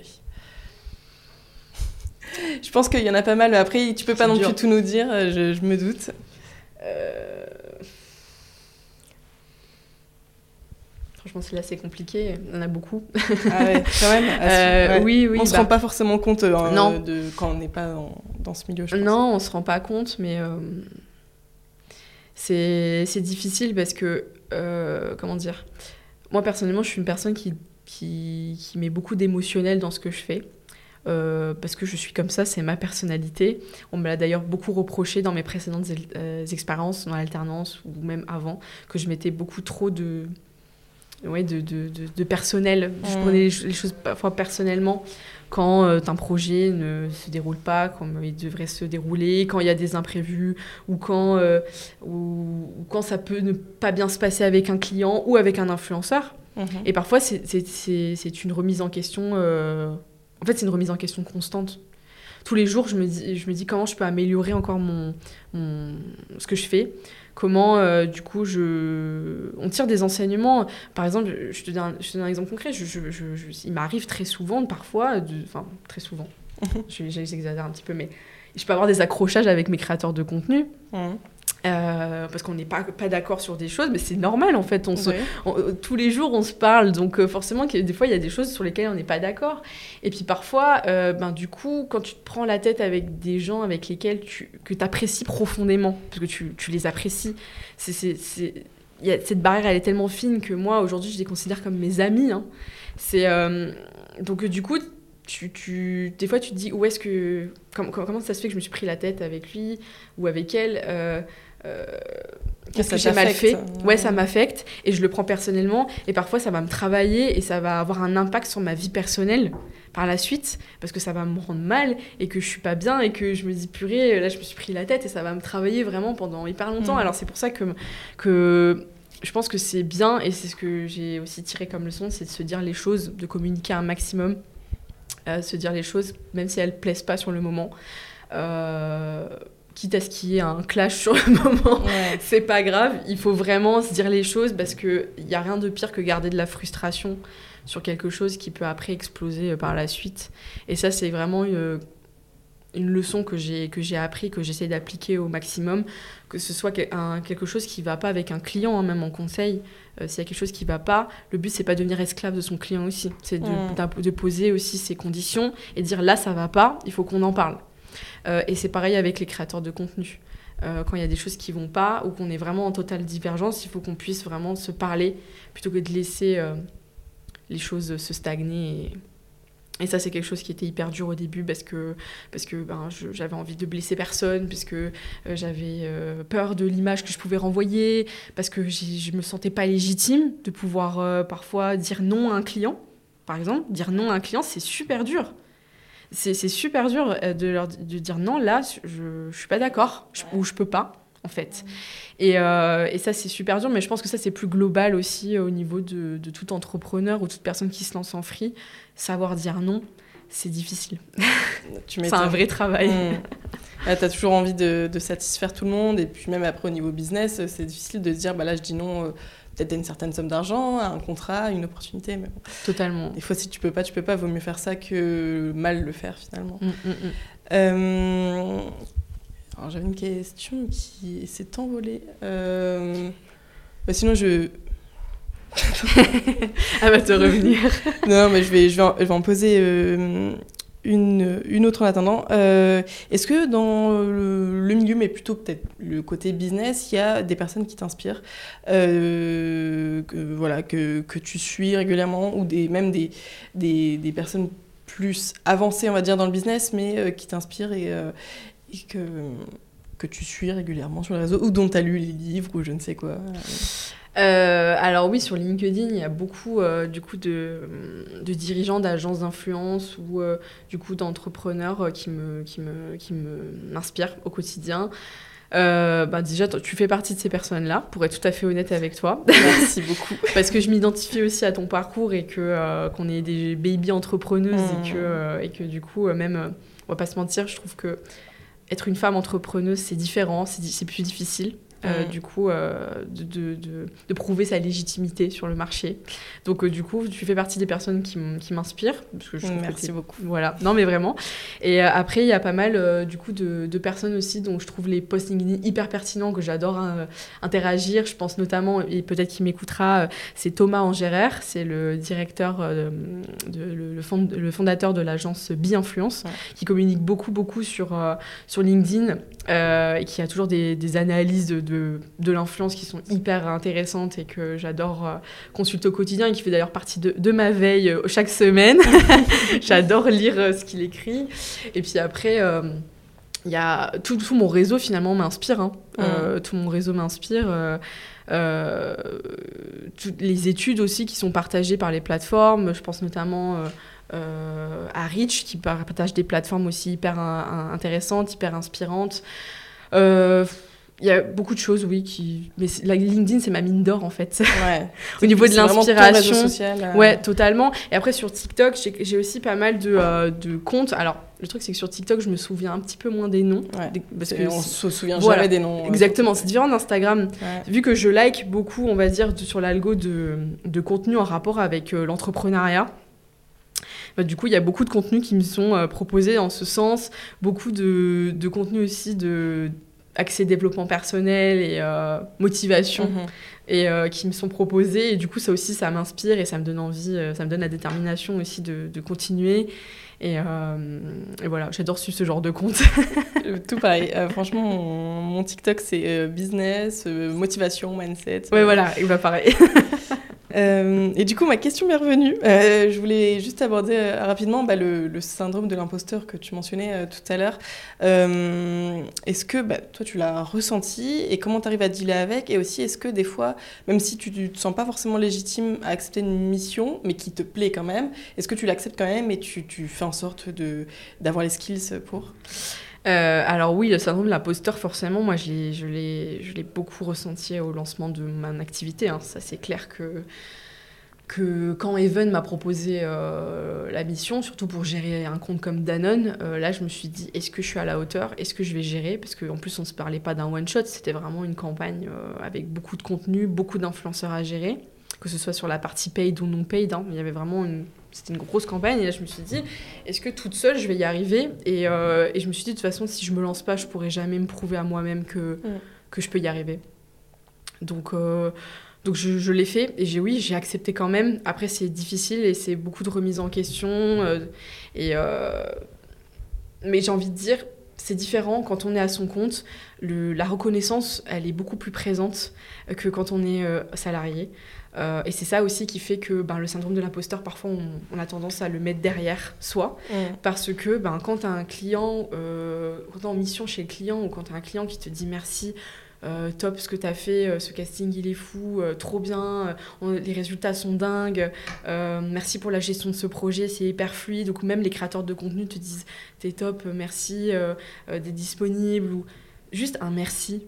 En fait, ça fait toute la différence et ça en fait ça te booste, mais comme je sais pas, en fait, c'est comme des fois, je sais pas si t'as déjà ressenti ça quand euh, dans une mauvaise journée et que tu te balades dans la rue et t'as juste quelqu'un qui te dit bonjour ou, Mm. qui, ou tu vois, ou alors qui t'arrête et qui te dit, euh, qui te dit ah, j'adore, euh, j'adore comment Mm, t'es habillé ou quoi. Alors c'est vrai que c'est pas trop le cas en France, j'ai l'impression ce genre de commentaires, mais quand je voyage à l'étranger, parfois, euh, surtout j'ai l'impression que c'est plus la, la culture anglo-saxonne, on t'arrête pour te faire des compliments et juste des fois, bah, je l'assimile un peu à ça. Tu vois, c'est le truc qui fait que tu as envie de te donner à 3000% et que ce qui relève vraiment ta journée, qui te redonne du baume au cœur et qui te dit vas-y, je vais faire ça, je vais, je vais, je vais me donner à 3000%. Et en fait, la reconnaissance en étant euh, freelance, euh, c'est ce qui m'a permis aussi de pouvoir, euh, on va dire, enterrer le syndrome de l'imposteur. Mm. Parce que quand les, les clients te disent merci et qu'ils sont reconnaissants aussi pour ce que tu as fait, bah là tu te dis ok, c'est que j'ai géré là, donc je peux le refaire. Carrément. Je peux le refaire et je peux même faire peut-être mieux. Donc euh, tu vas te challenger. Et effectivement, quand tu as un client, euh, moi l'appel d'offres Sanofi, je l'ai vécu comme un, un stress mais incommensurable. Parce que j'aurais préféré limite que la plateforme me dise que je suis pas en concurrence avec Abbas quoi. Mm. Parce que là tu te dis mais euh, enfin. J'ai pas- mais jamais de la vie. Enfin, moi, moi j'ai pas de, j'ai pas de, de- d'équipe de 15 personnes qui sont en train de travailler sur une presse là. Mm. Je suis toute seule. Je suis toute seule, donc euh, limite, enfin vraiment, je le voyais comme un, limite un échec en avance. Tu vois, je me suis dit, je vais jamais y arriver, c'est impossible qu'ils me choisissent, mais je vais le faire parce que je vais y aller jusqu'au bout. Et moi, je sais aussi ma détermination, c'est que je déteste l'échec. Donc je donne tout. Ah ouais, ouais. Après, je, je- voilà, il faut qu'il y en ait des échecs, Ouais. mais c'est juste que j'ai un peu de mal à les, Mm. à les accepter. Ouais. Donc en fait, je me donne à 3000% et parfois je donne. Je pense que je suis très exigeante envers moi-même, envers les autres. C'est, je sais pas si c'est euh, une qualité ou, ou un défaut, mais, mais du coup, euh, c'est vrai que j'ai tendance à me voir me challenger, à aller chercher encore plus des projets encore plus stressants qui vont me mettre dans des états pas possibles, mais in fine, je vais me dire, je suis sûre que je vais tirer une, une Mm. expérience folle de ça. Carrément. Et, euh, et du coup, bah, quand ça se passe, quand tu signes un truc comme ça, bah, tu te dis waouh, je suis trop contente de moi, quoi. Je suis trop fière de moi. Et, euh, et ce sentiment d'être fière de soi, ça n'a pas de prix aussi. Et c'est des petites victoires, encore une fois, je, on ne sauve pas des vies. Je suis pas en train de dire j'ai- sauvé une personne d'une opération. euh, Enfin Ouais. voilà, euh, j'ai sauvé la vie de quelqu'un. Non, Mm. on relativise, mais c'est des petites victoires personnelles qui font, qui font plaisir et qui donnent envie d'aller de l'avant. Bah, c'est surtout quand tu es à ton compte, tu es toute seule et tu doutes tout le temps, énormément. Euh, après, même euh, comme tu le disais, la moindre petite prise de tête, ça peut te, te miner toute ta journée et, Ah oui. euh, et, te, et direct tu te dis en fait pourquoi je fais ça, enfin je suis pas à ma place, etc. Et après, dès que tu as un tout petit message, genre c'est top ce que tu fais. En fait, non, mais pas du oui, tout. Je- Là, tu te dis girl boss c'est ça, c'est vraiment les montagnes russes et je pense que je pense que beaucoup d'entrepreneurs freelance euh, se reconnaîtront là-dedans que c'est vrai que quand tu es salarié, en fait la responsabilité elle est sur l'entreprise, sur ton manager, ou voilà, Exactement. pas forcément que sur toi, mais quand tu es solo, euh, le moindre truc qui va pas, en fait tu te dis mais c'est 100% ma faute Ça. et, euh, et du coup les, les simples merci, les simples petits messages en disant c'est top ce que tu fais ou juste euh, réagir à une story quand on met un sondage, enfin des trucs tout cons, mais en fait on se dit euh, en fait ouais, il y a des gens qui sont derrière moi. qui sont là et il n'y a, a pas besoin qu'il y en Mm. ait des, des, des- des tonnes. Mmh, hein. C'est ça C'est juste euh, les- son entourage. Enfin, tu vois, quand, quand un créateur de contenu, quand mes influenceurs ils me disent merci, euh, merci pour ça, euh, merci, juste un merci, Ouais. c'est fou quoi. Ça fait trop du bien parce que, en fait, c'est un métier où tu te donnes tellement, tu donnes tellement de toi. Tu, moi, je, moi, je sais que je donne mon âme pour ce métier. Mmh. Je- J'en ai conscience, hein, vraiment. Il y a même des fois où ça m'a joué des tours, où il y avait des périodes où c'était trop, et Mmh. que je me voilais la face et je me disais non mais Mélissa, faut que tu sois au max là. Mmh. Et c'est super, c'est super dur de prendre du recul et de se dire attends, lève le pied. Et des fois tu mets trop de, trop, trop, trop de, de- de- d'envie de, moi j'ai, envie d'aller encore plus loin, tu vois, j'ai la niaque quoi, tu Ouais, vois. tu. Et en fait quand on te dit merci, là tu te dis ah purée merci, ça fait trop plaisir. ouais, carrément. Ça te soulage, tu vois, tu, tu le vis un peu Je fais comme pas un, ça pour rien quoi. Ouais. c'est un, c'est un vent d'air frais quoi. Mmh. C'est et, et voilà, donc ça te donne envie de continuer. Ça va, t'arrives à décrocher quand même quelquefois. euh, Alors, euh, du coup, euh, c'est compliqué. Ça, c'est vraiment un challenge euh, que je me pose, enfin, que j'ai envie vraiment de, de, de mener à bien cette année. Je le vis, je le, c'est pas non plus un- une pression que je me mets, mais c'est-à-dire que ça passe par des petites choses qui font que euh, j'essaie de me dégager du temps ou de mieux organiser mon temps ou de faire plus la distinction entre la vie pro et la vie perso. C'est des petites choses, tu vois, typiquement, j'ai beaucoup travaillé chez moi pendant longtemps, je travaillais sur mon canapé, euh, c'était l'enfer, quoi. Tu vois, t'es Mm. là, tu te réveilles le matin, t'es en pyjama, le soir, tu te rends compte que t'as pas mangé, t'as pas bu, t'as pas été aux toilettes, et t'es t'es à fond, t'es à fond sur tes notes vocales, Mm. t'as des deux téléphones, t'es- t'as mal au dos, tu finis avec une scoliose. t'as la enfin, tête comme ça. ah non, mais l'enfer, en fait. Et là, tu te dis, non, mais c'est pas possible de travailler comme ça. Mmh. Parce que du coup, t'as même plus. euh, ouais, t'as plus d'espace perso et de pro. Ton salon, ça devient ton lieu de travail, mais ça Mm. devient aussi l'endroit où tu regardes ta série Netflix le soir, et puis, puis c'est- juste horrible. Et, tu là, t'arrêtes je me jamais. si euh, tu t'arrêtes jamais. Et du coup, pour euh, un petit peu pallier à ça, euh, j'ai, ben, maintenant je travaille chez euh, WeWork, donc j'ai des coworking dans lesquels je peux travailler un peu partout en France et dans le monde, donc ça c'est trop cool parce qu'en plus quand je suis en mission à droite à gauche ou en voyage presse, tu vois, je peux rester 2-3 jours de plus sur le lieu où je suis pour aller travailler. Enfin, tu vois, ça c'est cool parce que je me dis, ok, je vais en WeWork aujourd'hui, deux fois par semaine, j'y vais de 9h à 19h, je rentre, je pose mon téléphone. J'ai deux téléphones, avant c'était pas le cas. J'avais toutes mes notifications, tous mes clients sur mon téléphone personnel. C'était juste ingérable. Donc le fait d'avoir deux téléphones, ça m'a permis d'avoir un peu plus de temps pour moi. C'est-à-dire que le soir, je pose mon téléphone pro dans mon salon, il est en mode avion et il n'y a plus personne qui, euh, du coup, peut euh, arriver dans mon, dans mon intimité, Ouais. dans mon cercle personnel. Et, euh, et les, les influenceurs aussi sont très sensibilisés à ça, c'est-à-dire qu'ils savent qu'à un moment donné, et ça n'a pas toujours été le cas, c'est parce que si j'ai laissé, mmh. j'ai laissé en fait euh, les, la possibilité de. Parce que quand tu montres que tu es tout le temps disponible, euh, bah forcément, euh, ben, t'as- t'as- t'as- en face, Ah tu as oui. des personnes aussi qui ne se rendent pas compte que tu as besoin de déconnecter. Et aujourd'hui, voilà, ils savent qu'à bout d'un- d'une certaine heure, j'ai besoin de déconnecter. Donc ils m'écrivent vraiment s'il y a une urgence. Euh, mais sinon, euh, Ouais. J'essaye de vraiment prendre plus de temps pour moi. Pareil, les week-ends, euh, j'avais tendance à travailler aussi, puisque euh, à un moment donné, j'avais tellement de travail seul. Ça, c'était avant que j'ai deux personnes avec moi. Mais du coup, je travaillais vraiment du lundi au dimanche.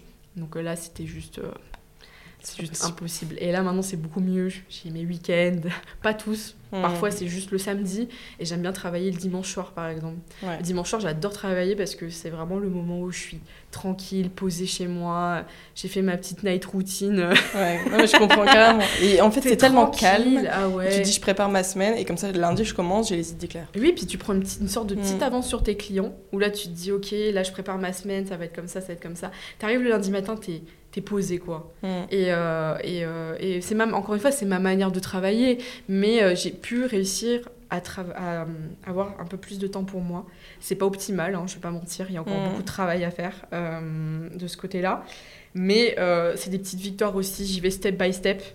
qui me permet aussi de pouvoir me ménager au niveau de ma santé mentale, parce que la santé mentale, c'est vraiment un truc qui prend de plus en plus de place. J'y accorde en tout cas encore beaucoup plus d'importance qu'avant. Mm. Parce que euh, tu te rends compte fi- finalement que quand tu es à 2 sur 10 de- sur ta, santé mentale, malgré que tu sois en forme physiquement, ben, clairement ça te tire vers le bas et tu juste pas du tout productif pour personne. Euh, et le but, c'est vraiment de se ménager pour pouvoir être euh, 100% productif tout le temps euh, et disponible pour les personnes. Voilà. Mm. Donc en fait, le temps que je m'accorde, c'est du temps qui va me permettre de recharger mes batteries et d'être plus disponible encore pour les autres. Ouais. Donc, euh, donc voilà, mais il y a encore beaucoup de travail à faire là-dessus. Non, mais c'est vrai que euh, des fois, on peut avoir du mal à, à décrocher, à se dire, ouais, mais si je rate deux jours, euh, je vais prendre du retard, etc. Mais en fait, c'est juste si tu t'arrêtes pas, au bout d'un moment, tu vas craquer et ça sert à rien. Donc, oui, puis en fait, dans l'influence, ça s'arrête jamais. Ouais, c'est ça.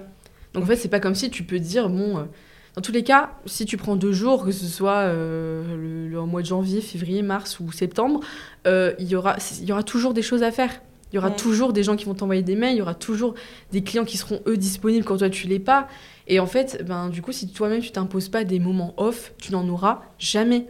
Donc en fait, euh, c'est c'est hyper important, même si c'est qu'une demi-journée. euh, sans téléphone, hein. attention quand je dis temps off, c'est vraiment sans téléphone. Mm. C'est pas euh, et ça fait un bien fou. D'ailleurs, euh, je défie euh, chaque personne dans l'influence de faire ça, Non, de poser son tel le vendredi soir et de le reprendre que le dimanche par exemple et de faire vraiment une journée sans téléphone. C'est fou. On redécouvre le monde. On lève la bien. tête, on je sais pas, on marche dans la rue, on est tous sur nos téléphones, il n'y a plus d'interaction sociale avec les On a autres. pas mal euh, au niveau des yeux. C'est ça, ça fait trop du bien juste de waouh. Ah ouais, c'était ça Paris? Ah, de, de, voir, ouais, de voir autre chose en fait Ouais, voilà. et de juste décrocher et de parce que euh, en fait ouais ça va super vite de, de même euh, répondre aux messages à 23h t'en reçois un tu te dis bah je, ré- je réponds maintenant ça ça coûte rien de répondre C'est maintenant ça. Mais en fait, au final, bah, du coup, tu, tu décroches jamais. Et des fois, tu as du coup plus euh, pas envie de recommencer ta journée parce que tellement t'as pas eu le temps de décrocher, de prendre du temps, de regarder une série ou de sortir avec des amis, euh, que euh, tu t'as pas envie de recommencer directement cette journée. Et, euh, et moi, c'est un truc aussi, ouais, je m'en suis pas mal rendu compte que si tu t'arrêtes jamais, le lendemain matin, t'as pas envie de te lever. Alors que si tu prends du temps, t'as plus envie de, de, de recommencer tes journées. Oui, totalement. Et puis après, euh, l'impact aussi sur tes relations euh, sociales autour de toi, il est, il est important. C'est-à-dire que quand tu t'arrêtes jamais, il y a aussi des personnes de ton entourage qui peuvent ne pas comprendre pourquoi tu es comme ça. Mm. Moi, ça a été mon cas. Euh, je pense que c'est le cas aussi de beaucoup euh, d'entrepreneurs qui sont à fond dans leur projet. Euh, leur projet, c'est leur bébé, ils donnent tout. Et en fait, parfois, tu as ton entourage qui te dit Mais, mais, mais Mélissa, qu'est-ce que tu fais déjà? C'est quoi? Déjà, explique-moi ton travail déjà. Déjà, Qu'est-ce que c'est? ouais. et, Alors, et pourquoi tu te mets dans des situations comme ça? Moi, quand j'explique à mes parents ce que je fais, des fois, ils me disent Mais Mélissa, tu t'en fous Mm. Éteins ton téléphone Non, mais c'est pas comme ça, tu peux pas faire peux ça. pas. Tu, tu peux pas. Ou alors, reprends euh, prends ta journée, là. Ou alors, euh, non, mais tu travailles trop. Il y a beaucoup de messages, enfin, beaucoup de, de réactions parfois de, de personnes autour de moi qui ne comprennent pas. Euh, et ça, c'est mon entourage, ou ça peut être aussi des, des amis, hein, Mm. qui, qui... Je pense qu'on peut vraiment comprendre déjà quand on, on est dans l'aventure entrepreneuriale, déjà c'est plus facile de comprendre ce qu'on vit. Et encore plus quand on est dans, entrepreneur dans l'influence. Euh, parce que l'influence, encore une fois, c'est un secteur très spécial. C'est très très spécial. Euh, et, euh, et le niveau d'exigence est, est important. Et parfois, mes amis me disent Mais on te voit plus là. Qu'est-ce que tu deviens? Ou même, ça fait même le tri parfois dans des relations. hein. Euh, au fur et à mesure, tu te rends compte que ben voilà, il y a des personnes euh, qui comprennent pas ce que tu fais et qui qui veulent pas comprendre ce que tu fais, parce qu'il y a aussi ne pas pas vouloir comprendre. hein. Tu leur expliques que là, tu vas pas être disponible pendant, euh, tu vas être dans un tunnel. Tu vois, typiquement, je parle de septembre-décembre. Il y a des personnes, euh, du- malheureusement, il y a des amis à moi, je leur ai dit, voilà, j'ai là, je vais pas être trop dispo, les, les amis. Enfin, ne m'en voulez pas si je réponds pas tout de suite à vos messages. Parce qu'en plus, moi, je, je suis toute la journée sur mon téléphone pro. Donc, les notifications WhatsApp de mes amis, de mes proches, je les vois que le soir. Et parfois le soir, ou alors dans la journée, et tu sais, après, je les mets en non lu pour pas oublier justement Ouais. de leur répondre. Et parfois, j'oublie, mais c'est pas parce que je veux pas leur répondre. C'est juste que je suis tellement. À la fin de la journée, des fois, j'ai tellement envie de jeter mon téléphone. Et je pense qu'il y a beaucoup aussi de personnes qui se reconnaîtront dans ce que je dis. T'as envie de jeter ton téléphone, mais vraiment t'en peux plus des Ouais. écrans. La même pas. notif, euh, t'as plus envie de l'avoir. Ah mais même ta télé, tu peux pas la voir. Tous les écrans, c'est plus possible. En fait, t'as envie de te Mm. retrouver seul face à toi-même avec une bougie, un livre. Mm. Et t'as juste envie de déconnecter. Et en fait, ben, des fois, t'as juste pas envie d'envoyer des messages à, ta- à tes proches pour leur dire que ça va. Ou quand ils te posent des questions, t'es- pas disponible mentalement pour Mhm. eux à ce moment-là. Et en fait, le fait de leur expliquer, mais qu'ils ne comprennent mal- malheureusement pas c'est- ça, ben, du coup, moi, ça a fait des tris dans mes relations, clairement. hein. C'est sûr. Et aujourd'hui, les personnes voilà, autour de moi qui comprennent ce que, ce que je fais, euh, ils ont conscience. Et quand je leur dis là, je vais pas être dispo, les amis, m'en voulez pas si je réponds pas à vos messages tout de suite, ben, ils le savent. Et ils me disent ok, c'est ok. Mais c'est juste qu'en fait, je réponds quand je peux. Et euh, parfois, euh, oui, c'est deux jours, Voilà, je trois jours. pas que- bon. Mais je réponds, c'est juste que je réponds plus tard. Et, euh, et ça aussi, c'est parfois c'est un peu frustrant parce que tu te dis est-ce que j'ai fait les bons choix? Est-ce que, est que je gère mal mon temps? Est-ce que je gère mal ma vie perso? Sûrement. Mm. J'ai sûrement beaucoup de choses à apprendre là-dessus. et encore une fois, j'ai beaucoup, il y a beaucoup d'axes d'amélioration hein, sur ce point. Mais il y a la les sollicitations sont tellement nombreuses tout le temps. Les notifications, les, la, la Ouais. demande est tellement forte de se tenir au courant de tout ce qui se passe dans l'influence, d'être au courant de tout. Les réglementations, euh, les dernières fonctionnalités euh, sur Instagram, euh, euh, sur TikTok, comment ça, ça fonctionne. tout, en fait, tu as besoin d'avoir la tête vraiment partout et des fois ça peut vraiment générer des- une pression qui est telle que tu as envie de te couper du monde. Tu as envie de te couper du monde et, tu c'est là parfois où tu- c'est ce que je t'expliquais, euh, de, de dire que parfois euh, t'es- t'as t'as pas envie. c'est ça quand Ouais. je disais, t'as- des fois Ouais. t'as pas envie de te lever le matin, c'est parce qu'en fait tu- c'est trop, trop Ouais. c'est trop, tu vois. Mais ça fait partie aussi du, on va dire, c'est le mauvais côté du métier, mais la passion prend le dessus. Donc tu dis, ça. ok, euh, il y a des, mo- faut- c'est ok, il y a des moments c'est trop chaud, mais il y a des moments où ça va aller. Mm. Faut te dire ça va Il y aller. a plus de bons côtés que de mauvais côtés. Oh, oui, bah après, j'ai envie de dire, à partir du moment où tu vois plus de mauvais côtés, il faut, faut Oui. commencer à se poser des questions. Déjà. Voilà. Mais euh, moi, je dis souvent à mes potes que des fois, ça me saoule de travailler dans le milieu euh, des réseaux sociaux, l'influence, tout ça, parce que des fois, j'aimerais juste supprimer Insta et, et être focus sur d'autres choses et pas regarder forcément les stories de tout le monde tout le temps, de pas devoir faire des veilles sur TikTok. Et des fois, j'aimerais faire partie de ces personnes qui ont un métier qui a rien à voir avec tout ça et être euh, sur les réseaux juste pour voir les stories de mes potes euh, et rien de plus. Et des fois, j'envie ces personnes parce que je me dis, mais ça doit être tellement cool. Enfin, tu, tu finis ta journée de travail, euh, euh, enfin, même si, enfin, pas forcément que du, des, des travaux, des, enfin, des, des jobs de bureau, tu vois, même j'ai une pote kiné, je sais que elle, les réseaux, enfin, elle est même pas sur TikTok et, et Insta, c'est juste pour voir nos stories. Et je me dis, mais ça doit être tellement libérateur et je me dis, enfin, C'est clair.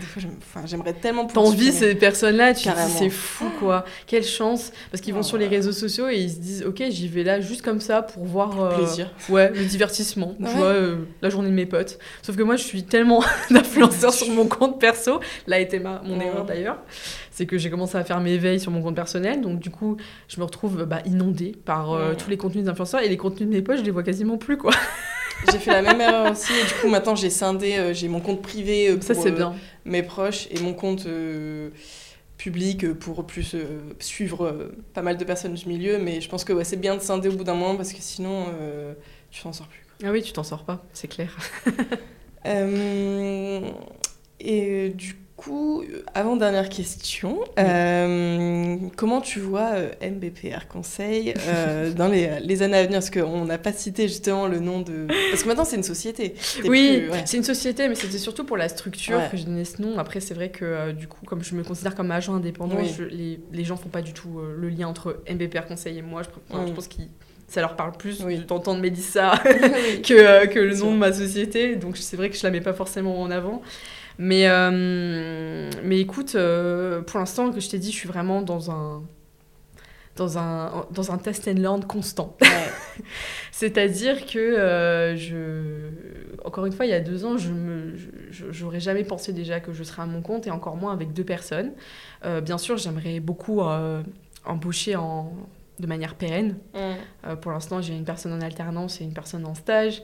À la rentrée, euh, j'espère avoir deux personnes en alternance à la rentrée de septembre.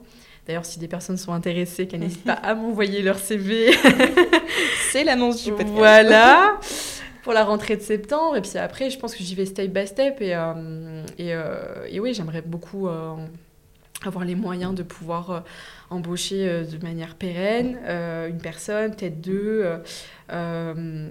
Et j'ai envie aussi de me développer sur, sur des missions un petit peu plus, comment dire, à l'international. Mhm. Tu vois, j'ai des clients du coup qui sont, qui sont implantés ailleurs, en, en, Europe. Et, euh, et euh, j'ai envie de pouvoir travailler aussi euh, de là où je veux, puisque bah, finalement, ce travail, on peut le faire d'où on veut. Et, et, là, j'ai d'ailleurs une mission, spoiler alerte, au mois de mars ailleurs, à l'étranger. Ça va être ma première mission à l'étranger. Et c'est quelque chose que j'ai envie de développer encore plus, parce que j'adore ce que je fais, mais j'ai envie d'encore plus développer ce côté digital nomade. Mhm.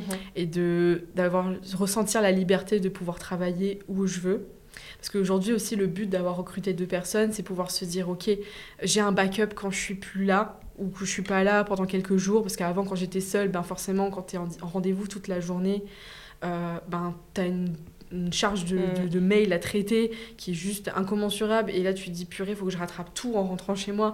Alors que là, ben, du coup, la boîte elle tourne même en mon absence et du coup c'est cool parce que je peux me permettre aussi de pouvoir bah voilà développer d'autres choses j'ai envie par exemple de euh, faire des conférences dans des écoles pour leur expliquer un petit peu plus mon métier. Euh, j'ai envie, euh, du coup, peut-être faire de la formation, développer des choses un petit peu plus B2B. Du coup, de mon côté, en plus de mon métier d'agent et de consultante. et ça, j'ai envie de le faire en France, mais peut-être ailleurs.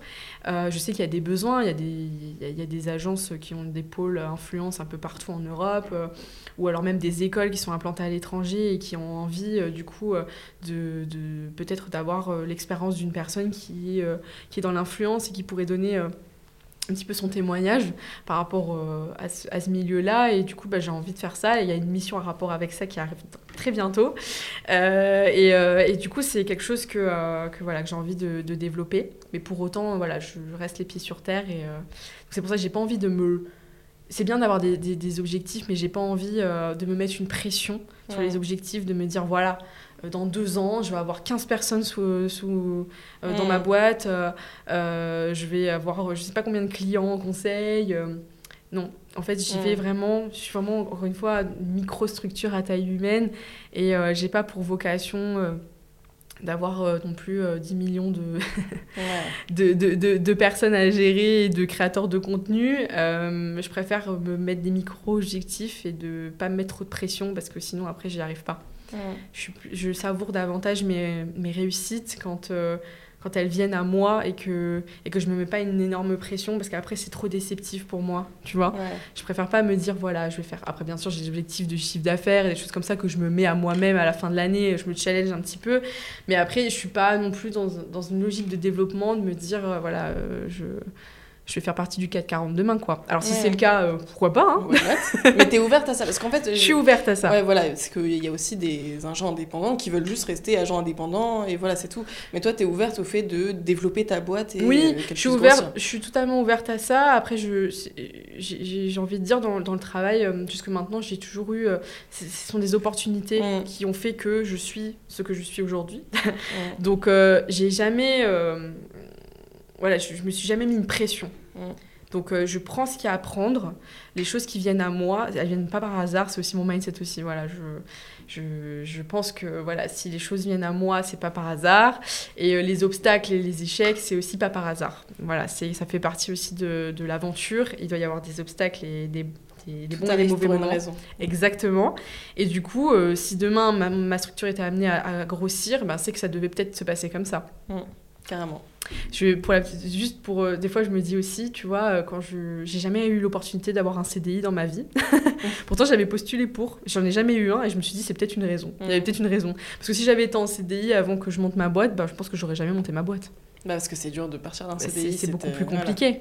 Tu vois, quand j'étais chez Golden Network, j'étais en CDD. Et après, bon, ben, CDD euh, arrêté, Covid. Et là, je me suis dit, bon, ben, euh, si j'ai pas de CDI et que j'arrive pas à trouver un CDI, parce que j'avais déjà postulé pour ça à la base, euh, à, la sortie de mes études. Si j'en trouve pas, c'est que peut-être que je suis pas faite pour ça. Voilà. On m'envoie un message, quoi. Ouais, voilà, c'est ça. non mais enfin moi je crois beaucoup à en ce tout cas genre pas de pour choses, l'instant cas, tu vois ouais. peut-être que plus tard hein, je sais pas encore une fois Ah je- oui. voilà mais euh, mais pour l'instant voilà je j'écoute ce que l'univers me dit on va dire C'est ça, exactement. Faut prendre les signes. euh. c'est ça Euh, et bon, du coup, bah, dernière question. Ça fait déjà 1h25 qu'on parle, ça passe vite. passe mais vite. euh, mais j'aime bien faire des épisodes longs pour pouvoir entrer un peu plus dans les détails et euh, laisser l'invité euh, parler. Euh, donc la dernière question assez simple, c'est qui aimerais-tu écouter à ce micro pour un des prochains épisodes? Plutôt une femme. C'est dur une Ah, femme? Ouais, plutôt. Moi, je suis plus portée sur les femmes. J'ai le droit de réfléchir hein, en coupant. Ah ouais, euh, franchement, euh, réfléchis, euh, Franchement, pas. je sais pas. Ça peut être côté business ou même un créateur de contenu, une créatrice de contenu que tu, qui, qui, selon toi a des choses à raconter. en- voilà. Parce que moi je trouve que souvent les créateurs de contenu, on les voit que par leur image, mais dès qu'on les entend par exemple sur un podcast, on a une image totalement euh, différente d'eux parce qu'ils rentrent plus dans les détails de certaines choses. Enfin, pour simple exemple, moi j'avais, euh, je suivais pas trop Mimi AR, je sais pas, tu Oui. Et On était à l'école ensemble. ah ouais Et, euh, Oui. et, euh, et je l'ai entendu, enfin pour moi euh, c'était vraiment juste une, une créatrice de contenu mode, point final. Et je l'ai entendu sur le podcast de Louise Aubéry, In Oui. Power. Et je me suis dit, en fait, bah, elle est trop cool et elle a pas mal de choses à, à raconter. Et, voilà. et du coup, ça a totalement changé mon image. Donc voilà, juste une possibilité aussi, les créateurs de contenu, ça, ça fonctionne. Alors, femme en plus. Moi, j'ai envie de dire, j'aimerais bien laisser la parole aussi à d'autres euh, agentes d'influence Ouais. euh, qui sont un peu comme moi. euh, à ce micro-là, euh, agentes ou agents, Mhm. qui sont dans cette position de, de microstructure, qui sont seules et qui ont eu l'audace de pouvoir se lancer. Donc, euh, ben, il y a deux personnes. C'est obligé que ce soit une femme, du coup. Bon, s'il y a un nom d'homme, tu peux le donner, il n'y a pas de. Alors, du coup, j'aimerais bien avoir à ce micro euh, euh, pour l'homme Melchior, Carissimo. Qui mais je est- le connais. J'étais à l'école avec lui, moi. Ah bah trop bien. Euh, du coup, on est vraiment, euh, on a vraiment beaucoup, on a vraiment matché Mhm. sur no- notre manière de, de travailler. On a les mêmes problèmes, on va dire, et, et- et difficultés dans, Mhm. Cette- dans ce milieu, puisqu'il fait la même chose que moi aussi et que et qu'on se soutient beaucoup. Et aussi en femme, je dirais Mathilde Join, qui Mhm. est euh, du coup euh, un talent manager indépendant aussi, qui est très digital nomade et elle bouge partout. euh, du coup, elle est souvent sur Paris, mais elle travaille aussi avec plusieurs créateurs de contenu. et elle- on fait exactement la même chose et on se soutient aussi beaucoup au quotidien quand on a des downs. Quand on a des petits euh, mental breakdown, on se parle beaucoup. Et, euh, et, euh, je sais qu'elle, elle aurait beaucoup de choses à dire aussi sur le métier d'agent indépendant et encore plus avec cette dimension digital nomade. Comment faire pour gérer ses clients quand on est vraiment euh, ailleurs, sur un autre fuseau horaire Comment on fait pour gérer son temps Comment on fait pour, euh, pour satisfaire ces créateurs de contenu qui sont eux euh, en France et quand toi, tu es, je sais pas, à Bali, euh, euh, ailleurs et que tu travailles vraiment euh, et que tu n'as pas vraiment de domicile fixe, Ouais. finalement, que tu fais que voyager. Et moi, elle m'inspire beaucoup. Et, euh, et je pense que ça peut être aussi une vision intéressante. Donc euh, Carrément. voilà. Bah écoute, je... il me semble que Mathilde, je la suis déjà sur les réseaux, donc euh. Et Melchior, euh, du coup, on, on se parle régulièrement et on, on avait un projet aussi d'enregistrer quand même un podcast, Trop même bien. si c'est un mec, mais voilà, c'est pas, si grave que ça. Donc trop bien, bah, carrément. Et en plus, ouais, la vision digital nomade de, de ce métier, c'est aussi hyper intéressant parce que je pense que c'est un, un truc que beaucoup de personnes veulent maintenant quand ils se lancent en, en freelance ou indépendant. C'est ça. Euh, donc euh, top, je note et, et je vais sûrement les contacter très rapidement. Trop cool. Euh, mais écoute, merci beaucoup Mélissa pour Merci, ton temps, merci pour, à toi. tout ce que tu nous as raconté. Et, et puis voilà, c'est la fin de l'épisode et à très vite. À très vite. Merci d'avoir écouté cet épisode, j'espère qu'il vous a plu. Comme je vous l'ai dit en début d'épisode, n'hésitez pas à laisser 5 étoiles, à laisser un petit commentaire, euh, à partager sur Insta, bref, faites ce que vous voulez, mais c'est toujours euh, voilà, des petites choses qui euh, me permettent de me motiver et qui me montrent qu'il y a vraiment des gens qui écoutent ce podcast et ça fait toujours plaisir d'avoir ne serait-ce qu'un petit retour. Si cet épisode vous a plu, n'hésitez pas à aller aussi suivre Mélissa sur ses réseaux sociaux, à aller lui envoyer un petit message. Euh, enfin voilà, N'hé- Euh, je vous laisse, euh, pourquoi pas aussi partager cet épisode autour de vous, à vos potes, si vous pensez que ça peut inspirer d'autres personnes. et sinon, moi je reviens la semaine prochaine pour un huitième épisode avec une femme tout aussi inspirante. J'espère que ça vous plaira. D'ailleurs, pour pas rater euh, ce prochain épisode, n'hésitez pas à vous abonner au podcast. Et euh, puis voilà, je pense que j'ai tout dit. N'hésitez pas non plus à me suivre sur mes réseaux sociaux, sur Instagram, LinkedIn, TikTok. Et je vous dis à la semaine prochaine. Bisous